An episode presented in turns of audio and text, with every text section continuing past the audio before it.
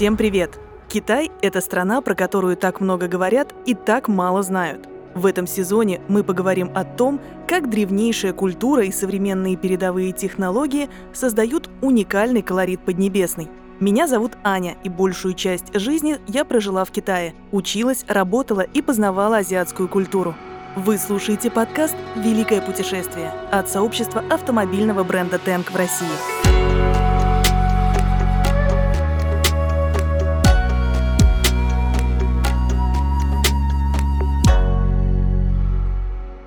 Еще 20-30 лет назад словосочетание «сделано в Китае» было синонимом некачественного, но сейчас все поменялось. За последние несколько лет Китай сильно продвинулся в плане технологий. Рост произошел настолько быстро, что этот феномен называют не иначе, как китайское технологическое чудо. К примеру, китайский рынок робототехники на данный момент один из крупнейших в мире, хотя еще 20 лет назад эта отрасль была развита достаточно слабо – при этом роботизированные системы быстро интегрируются не только в производство, но и в повседневную жизнь людей. Про развитие технологий в Китае поговорим с автором YouTube-канала про роботов, одного из самых популярных медийных ресурсов в России по робототехнике Александром Байкиным. Саша, привет! Расскажи, как Китаю удалось совершить такой стремительный скачок. Ну, мне кажется, тут сработало очень много факторов. Во-первых, Китай никуда не спешит, он все делает планомерно и планирует на долгие годы вперед. То есть они пустили очень огромные инвестиции на развитие как раз исследований и производства у себя в Китае.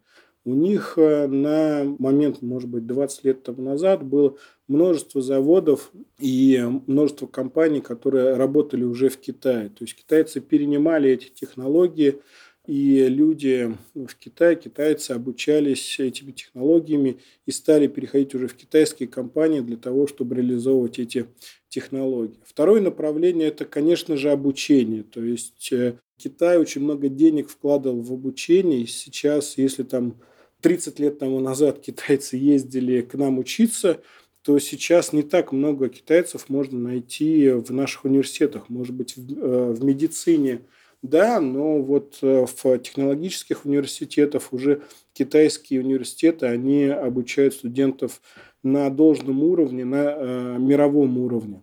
То есть они вкладывали очень э, много денег в обучение своих граждан.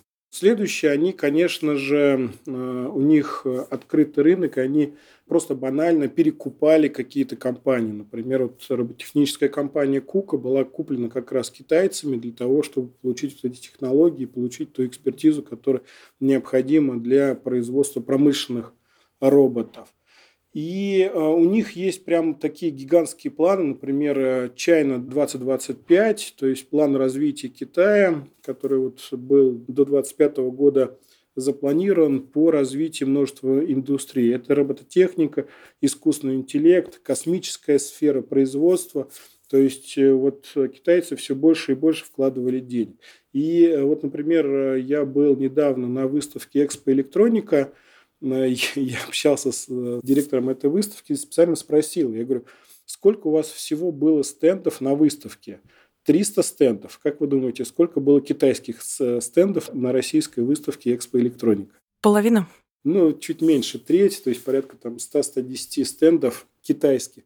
И я уверен, что у большинства компаний, если не у всех, они получили инвестицию для того, чтобы поехать на эту выставку. То есть э, еще Китай вкладывает очень большие деньги на экспансию своих технологий. То есть кроме того, что у них огромный рынок внутри, и чтобы насытить даже рынок внутри, им нужны прям большие производственные мощности. Но и кроме этого, они еще делают огромную экспансию на зарубежные рынки. Там, на российский, на европейский, на американский. Я не знаю, на индийский делают или нет, я просто, у меня нет такой информации. Но, скорее всего, тоже. То есть они вкладывают еще деньги для того, чтобы их товары покупались не только внутри страны, но и экспортировались. И вот э, все эти факторы привели к тому, что Китай сейчас не эквивалент ширпотребу, хотя вот до сих пор некоторые люди думают, что Китай это ширпотреб. Нет, это уже давно не ширпотреб. Если посмотреть на последнюю автомобильную выставку в Китае, то то, то что делают китайцы, там стоят европейские бренды. То есть вот там те люди, которые туда ездили и комментируют. То есть они к европейским брендам даже не подходят. То есть это не какие-то инновации, это ну, просто чуть-чуть улучшенная модель, там, предыдущая какая-то модель. А китайские автомобили – это ну, какой-то вау, да, и с точки зрения качества материалов, они уже свои двигатели делают, свои трансмиссии. То есть практически полностью они замкнули цикл по производству автомобилей. Они делают, ну то есть вот уже Тесла даже не конкурент с точки зрения электрических автомобилей. И вот Китай все больше и больше за счет этих факторов развивается, и уже, уже мне кажется, Китай не остановить. В Китае роботов внедряют не только в промышленность, но и в сферу услуг. В больницах роботы могут заменить младший медицинский персонал и сиделок. Вместо них роботы занимаются уборкой, доставляют пациентам еду и медикаменты, проводят дезинфекцию и замеряют температуру. Широко используются роботы-доставщики, а в ресторанах официантов и иногда даже поваров также заменяют роботами. Как получилось, что в Китае так быстро перешли к стремительной роботизации? И что, повсеместное использование роботов – это уже нечто само собой разумеющееся? Ну вот за счет э, покупки технологий, за счет покупки компаний и за счет э, обучения также людей. То есть это те факторы, которые я сказал, они к робототехнике точно так же применяются. То есть у них есть там целые кластеры, например, у них в Китае больше 200 крупных технопарков. Да, в России это ну, там 10, может быть, 15 технопарков крупных, которые есть, а может быть, сравнимые с Китаем, может быть, и на пальцах одной руки можно пересчитать. Сколково, Иннополис, может быть, там в Нижнем где-то еще. И вот за счет э, концентрации этих технологий, за счет инвестиций в исследования, за счет налаживания производства и в том числе переманивания – людей с хорошей зарплатой э, из Европы и Америки.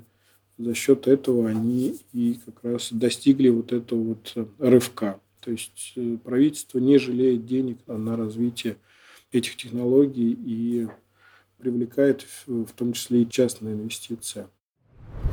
Современному Китаю удалось стать страной, которая создает собственные технологии и выводит их на международный рынок, где они доказывают свою конкурентоспособность – Одно из больших преимуществ китайских технологий – это их доступность.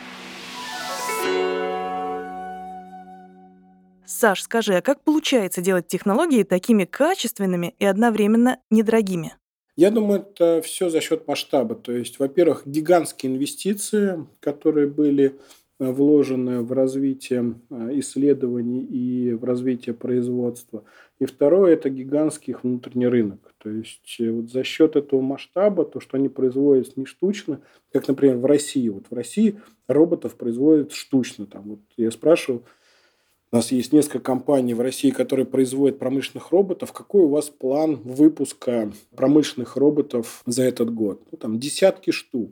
Это даже не сотни. В Китае это тысячи. И вот за счет этого масштаба, за счет оптимизации производства, они как раз и добиваются, мне кажется, меньшей стоимости. И вот надо еще добавить, что с точки зрения рабочей силы, например, уже средний класс, там средняя зарплата в Китае превысила среднюю зарплату в России. И уже нельзя сказать, что в Китае зарплата меньше, и за счет этого у них дешевле. Нет, абсолютно нет. То есть они за счет тех же внедрения технологий на производство, за счет масштабирования, масштаба, они как раз и добиваются вот этого эффекта уменьшения цены. Конечно, зарплата у них меньше, чем в Европе, чем в Америке, но все равно зарплата растет, и уже она превысила среднюю зарплату в России, и уже зарплата намного больше, чем она была там 20-30 лет тому назад. Китай производит более трети инновационной продукции в мире. Есть ли какой-то секрет или, скажем так, особенность Китая, благодаря которой стал возможен такой резкий скачок в области новых технологий? Китай потребляет больше половины или устанавливает в год больше половины всех промышленных роботов по всему миру. То есть вы представляете, что взять вот весь мир, 500 тысяч э, штук промышленных роботов в год устанавливается по миру, и больше половины это устанавливается в Китае. То есть у них гигантский внутренний рынок. И есть, конечно же, та потребность и тот рынок, куда продавать этих роботов э, и кто будет внедрять этих роботов. Какие роботехнические технологии приходят мне на ум? Это в первую очередь, конечно же, дроны. Дроностроение очень сильно развито, как потребительские дроны, как дроны в секторе B2B, так и военные дроны. Вот по дроностроению, наверное, Китай – это лидер по производству дронов. Я думаю, что он даже превзошел по технологиям уже Израиль, потому что до недавнего времени Израиль был лидер в этом направлении. Дальше я бы выделил, наверное, ну вот из таких популярных технологий, да, безусловно, это промышленные роботы, то есть у них они купили одного из лидера промышленной робототехники, это компания Кука, очень много роботов Кука устанавливается у них внутри страны и по всему миру. У них есть, опять же, десятки компаний, которые производят своих промышленных роботов, и эти роботы, ну, они пока так скажем, чуть-чуть ниже качеством, чем эм, японские бренды, европейские бренды, американские бренды, потому что, ну, например, японские бренды, как я сказал, они начали развиваться еще с 70-х годов прошлого века. Но они очень-очень быстро догонят. То есть не пройдет еще 3-5 лет, и китайские роботы будут, ну, я думаю, уже превосходить японские там, или ну, европейские аналоги точно. Следующее направление, ну, из таких популярных, это, наверное, роботы-собаки. У них э, есть уже, наверное, десяток компаний, которые производят роботов-собак, и они первые в мире сделали достаточно дешевых робота-собак, который может э, позволить купить в B2C-сегменте, то есть именно в потребительском сегменте. То есть самый дешевый робот там стоит порядка двух с половиной тысяч долларов робот-собака, и уже может там, ну, например, в западных странах, там, либо какой-то богатый человек себе позволить и купить этого робота дома, но пока, наверное, использовать его больше для либо развлечений, либо для каких-то обучающих целей. Ну, а более дорогие модели уже используются в промышленности. Следующее еще направление – это логистические роботы. Вообще вот э, роботизация складов, Складские роботы – это одна из самых популярных и самых быстро растущих сфер робототехники в мире. То есть она растет там на 30-40% в год.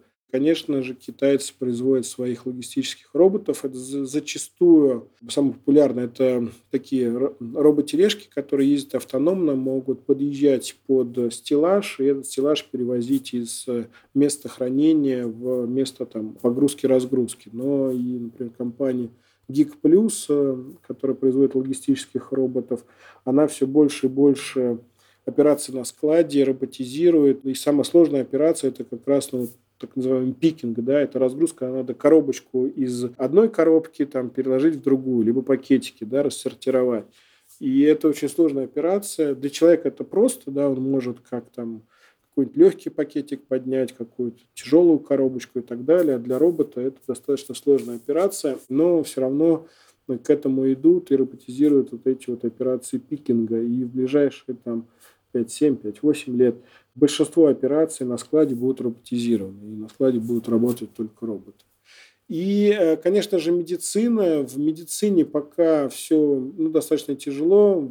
Во-первых, э, очень длинный цикл сертификации устройства. То есть нельзя сделать устройство и сразу пойти там резать человека роботехнически. Да? Нужно его сертифицировать, нужно его опробировать и так далее. Но вот китайцы одни из немногих стран, которые в том числе начали разработку и сейчас тестирование робота-хирурга. То есть вот мы знаем робота-хирурга да Винчи американского от компании Intuitive. Это сейчас единственный робот-хирург, э, которому позволено оперировать.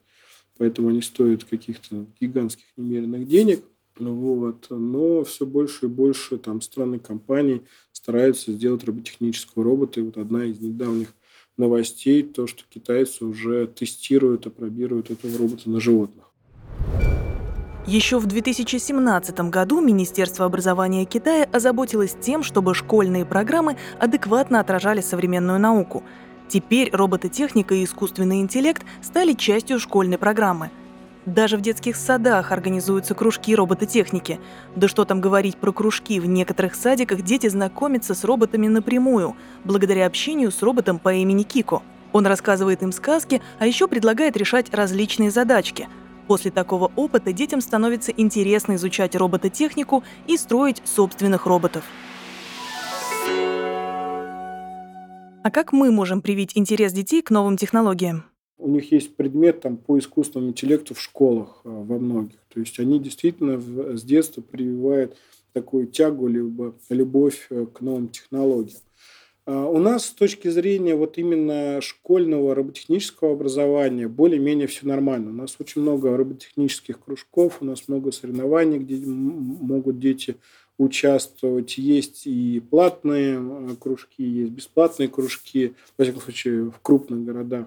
И вот с точки зрения, если родитель хочет именно отдать ребенка в робототехнику, либо в программирование, то все возможности в России в этом есть, проблем в этом абсолютно нет. У нас есть вот э, большой разрыв между школьным образованием, ну или, может быть, там ребенок до 15-16 лет, и дальнейшим его образованием, это и специальное образование, и высшее образование. Вот тут качество образования с точки зрения новых технологий, с точки зрения в том числе робототехники, искусственного интеллекта, IT-направления у нас в государственных вузах очень слабы. Можно вот на пальцах, наверное, одной руки пересчитать вузы, где есть передовые программы, сравнивые, может быть, с хорошими университетами за рубежом. Изменения в подходе к обучению – это этап подготовки нового поколения к грядущим изменениям – в ближайшие несколько лет правительство Китая планирует создать совершенно новую промышленность, когда роботы производят роботов, а продукцию производят заводы-автоматы. В мире, где роботы делают роботов и заменяют людей в промышленности, в сфере услуг, где роботы помогают нам с домашними делами и вообще справляются со многими вещами вместо нас, как будто не остается места человеческому труду. А не начнем ли мы немного деградировать, если нам ничего не надо будет делать самим?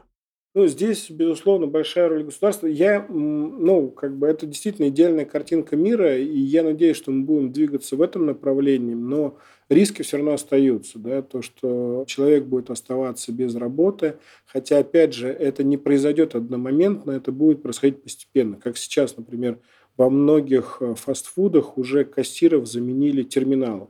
Мы пока не видим восстания кассиров, они не топают ногами а, и не кричат, что уберите терминалы, поставьте нас обратно на кассу. То есть люди будут постепенно заменяться этими технологиями, в одночасье это не произойдет. И ну, просто журналисты зачастую путают э, понятия. Вот, э, там, эксперты говорят, что в ближайшие там, 10-15 лет 80% профессии умрет. Да, они умрут, но они будут умирать постепенно. То есть не будет часа X, когда там 80% людей останутся без работы. Там, сначала там, 5%, 1%. И они потихонечку будут находить новую какую-то работу. И, безусловно, здесь огромная роль государства. То есть государство должно думать наперед. И, например, вот если все таксисты, ну, опять же, это не произойдет одномоментно, но представим, что вот одномоментно все таксисты, дальнобойщики стали заменены беспилотными автомобилями. Порядка полумиллиона таксистов у нас в России, там столько же, наверное, дальнобойщиков, либо больше. И вот когда столько людей останутся без работы, конечно же, ну, сразу куда-то их деть не представляется возможно. И государство, конечно, должно думать наперед, продумывать программы переобучения, перевода людей из вот этих направлений, которых я сказал, 5D, в направление более интеллектуальное, более нужное.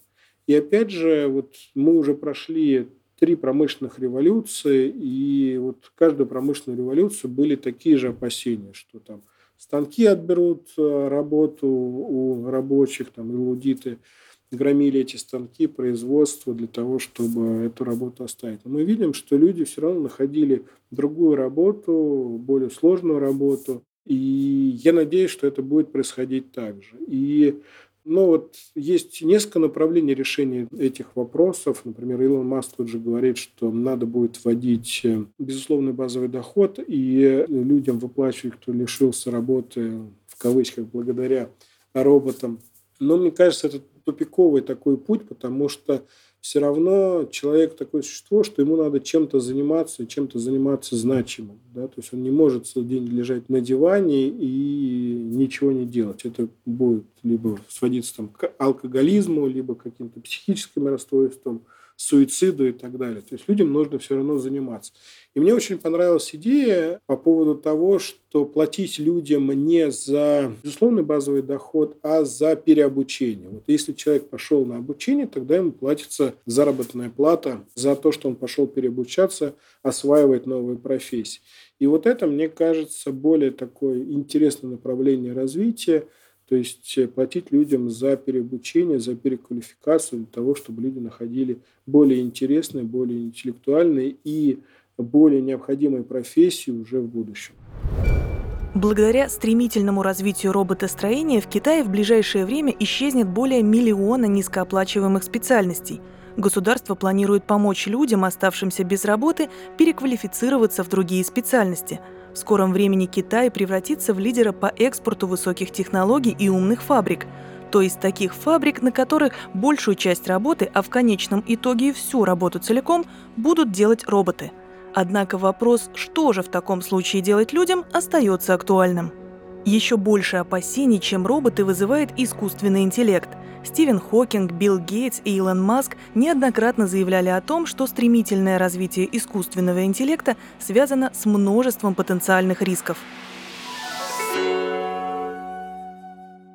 Нейронные сети все глубже проникают в нашу жизнь, искусственный интеллект уже не кажется фантастикой. Скажи, в чем секрет этого успеха и какое место в развитии этой технологии занимает Китай? Ну, с одной стороны, это большой, конечно, хайп и бум, потому что действительно нейросети и тот же чат GPT и Midjourney, ну, то есть те нейросети, которые генерят текст, либо генерят изображение – они очень упрощают жизнь людям. Я зачастую использую чат GPT для того, чтобы получить вот точечные ответы на какие-то свои вопросы. Мы все никак не сделаем выпуск э, с помощью нейросети, чтобы нейросеть написала сценарий, э, там, сгенерировала голос, э, сделать картинку превью красивую для для нашего выпуска. Но сейчас э, развитие нейросетей находится на том этапе, что они действительно очень хороший помощник для человека. Без человека они пока полностью выполнять свою работу не могут. Это все-таки не а, общий искусственный интеллект, который может выполнять множество функций в различных направлениях. Это все равно узкоспециализированный, но достаточно умный искусственный интеллект. И да, это достаточно большой шаг. Я не думаю, что это прямо сейчас как-то скакнет и превратится сразу в общий искусственный интеллект, то есть он будет умнее, чем человек, да. Но я вот думаю, что вот они сделают такой рывок, сейчас это, эти технологии будут развиваться, потому что все равно это все сделано условно там на алгоритмах, на том представлении, которые еще были исследования, которые еще были сделаны в прошлом веке. Сейчас просто машины позволяют использовать гигантское количество параметров. Например, там, чем GPT-3 отличается от GPT-4. Просто наличием количества параметров. Я не помню, если в GPT-3 там были сотни миллионов параметров, а, то уже в GPT-4 там десятки миллиардов параметров. Просто количеством. А те же алгоритмы остались абсолютно, которые работали в GPT-3. Вот. Поэтому я думаю, прям такого сильного рывка не будет. Ну и опять же, этим коммерческим компаниям им надо качать эту тему, развивать эту тему для того, чтобы привлекать инвестиции. Вы видели, что OpenAI получил там 10 миллиардов от Microsoft, 300 миллионов там, вот, еще сейчас другой компании. То есть эта тема на хайпе, и, конечно же, компании качают эту тему для того, чтобы привлекать все больше и больше. Тут, мне кажется, вот э, основное такое направление – это интеграция нейросетей с роботехническими решениями. То есть, чтобы роботы становились все умнее и умнее и э, делали какие-то более сложные операции на основе более простого аппаратного обеспечения, более простых датчиков, сенсоров, камер и так далее. Вот э, сейчас тоже пытаются интегрировать эти все решения – и я думаю, что вот эта э, синергия приведет, с одной стороны, к более умным машинам, с другой стороны, к удешевлению этих решений. Безусловно, Китай занимается направлением искусственного интеллекта, и Китай, наверное, один из лидеров с точки зрения развития искусственного интеллекта. Они также много денег вкладывают э, в, в исследования в этом направлении. У них множество компаний, которые занимаются этим направлением. Я уже не говорю там про большие компании, всем известные Байду, Alibaba и так далее, но и множество узкоспециализированных компаний тоже занимаются этими разработками. 28 марта более тысячи представителей IT-отрасли, в том числе Илон Маск, подписали открытое письмо, призывающее на время остановить масштабные эксперименты с искусственным интеллектом и нейросетями, так как, по их мнению, искусственный интеллект, сопоставимый с человеческим, может представлять серьезную угрозу обществу и всей цивилизации. Стоит ли разделять эти опасения? Неужели все настолько серьезно, что нужно специально замедлять передовые разработки? Ну, вот подписал там Илон Маск, э, Наваль Харари э, и там другие ученые письмо о том, чтобы запретить развитие технологий нейросетей, таких как GPT-4 и таких продвинутых. Но у меня такое впечатление, например, по Илону Маску, то, что он просто хочет притормозить конкурентов. То есть вообще компания OpenAI, которая разработала чат GPT, открыл непосредственно, ну, одним из первых инвесторов был как раз Илон Маск. Он просто продал все свои доли в этом направлении раньше, чем следовало бы. И сейчас он пытается открыть э, новую компанию, которая также будет заниматься нейросетями и генеративными, так называемыми, нейросетями, аналогом чат GPT. И мне такое впечатление, что он просто хочет притормозить конкурентов э, для того, чтобы самому приблизиться к ним. Потому что, ну, безусловно, технологии, вот как я многим говорю, что у нас нет выбора, будут развиваться технологии или не будут. Технологии все равно будут развиваться. У нас есть только выбор, э, мы будем использовать эти технологии, будем шагать э, в ногу со временем, либо мы останемся на обочине этой жизни и не будем там, зарабатывать хорошие деньги и заниматься интересными делами и так далее. То есть технологии все равно будут развиваться и выбор не за нами. С точки зрения того, что нейросети, искусственный интеллект станет умнее людей, да, есть такое опасение, но опять же это произойдет не в одночасье, и эксперты до недавнего момента сходились в том мнении, что возможно изобретение общего искусственного интеллекта, сравнимого с человеческим мозгом, к 2045-2050 годам.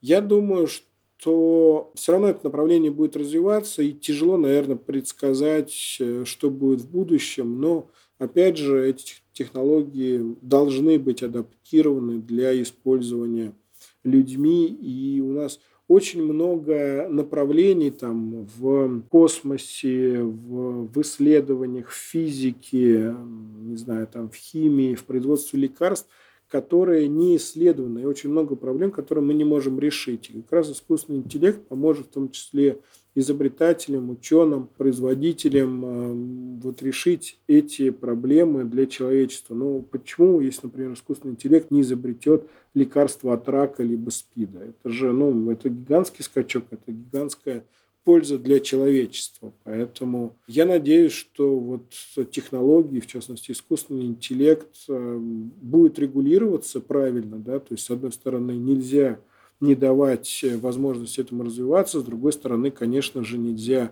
сделать так, чтобы искусственный интеллект э, поработил нас да, и управлял людьми. Все-таки человек должен управлять технологиями, должен управлять искусственным интеллектом и использовать его в своих, надеюсь, благих целях. Резюмируя, какое положение Китай сейчас занимает в гонке технологий? Я однозначно сказал бы, что лидирующее. То есть э, мне кажется, что они, если брать в целом, вот как бы в целом технологии, то мне кажется, что они уже, ну, они однозначно переплюнули Россию и, ну, наверное, находятся либо наравне с, э, с Америкой, либо уже даже перегнали Америку. Так что же все-таки стоит за китайским чудом? Во-первых, это большое население Китая, обеспечивающее компании широким внутренним рынком сбыта. При этом зарплаты людей повышаются, а вместе с этим увеличивается их платежеспособность. Кроме того, государство поддерживает стартапы и IT-компании, а упор делается на долгосрочное планирование. Также большое внимание уделяется образованию. Сейчас робототехника и искусственный интеллект – часть китайской школьной программы – все это отличная база для дальнейшего роста. С большой долей вероятности Китай вот-вот станет главным мировым лидером в области новых технологий. А значит, в скором времени китайские роботы и технологии смогут помогать нам каждый день – и в работе, и в быту. На этом наше великое путешествие подходит к концу. Спасибо, что были с нами. Скачивайте наше приложение, в нем вы сможете приобрести автомобиль, узнать актуальные новости бренда и тренды автомобильной индустрии, а также завести свой блог, накапливать баллы и общаться с другими участниками сообщества. Приложение Tank доступно в App Store, Google Play и App Gallery. Ссылки будут в описании. Подписывайтесь на нас, чтобы не пропускать новые выпуски. До встречи через неделю.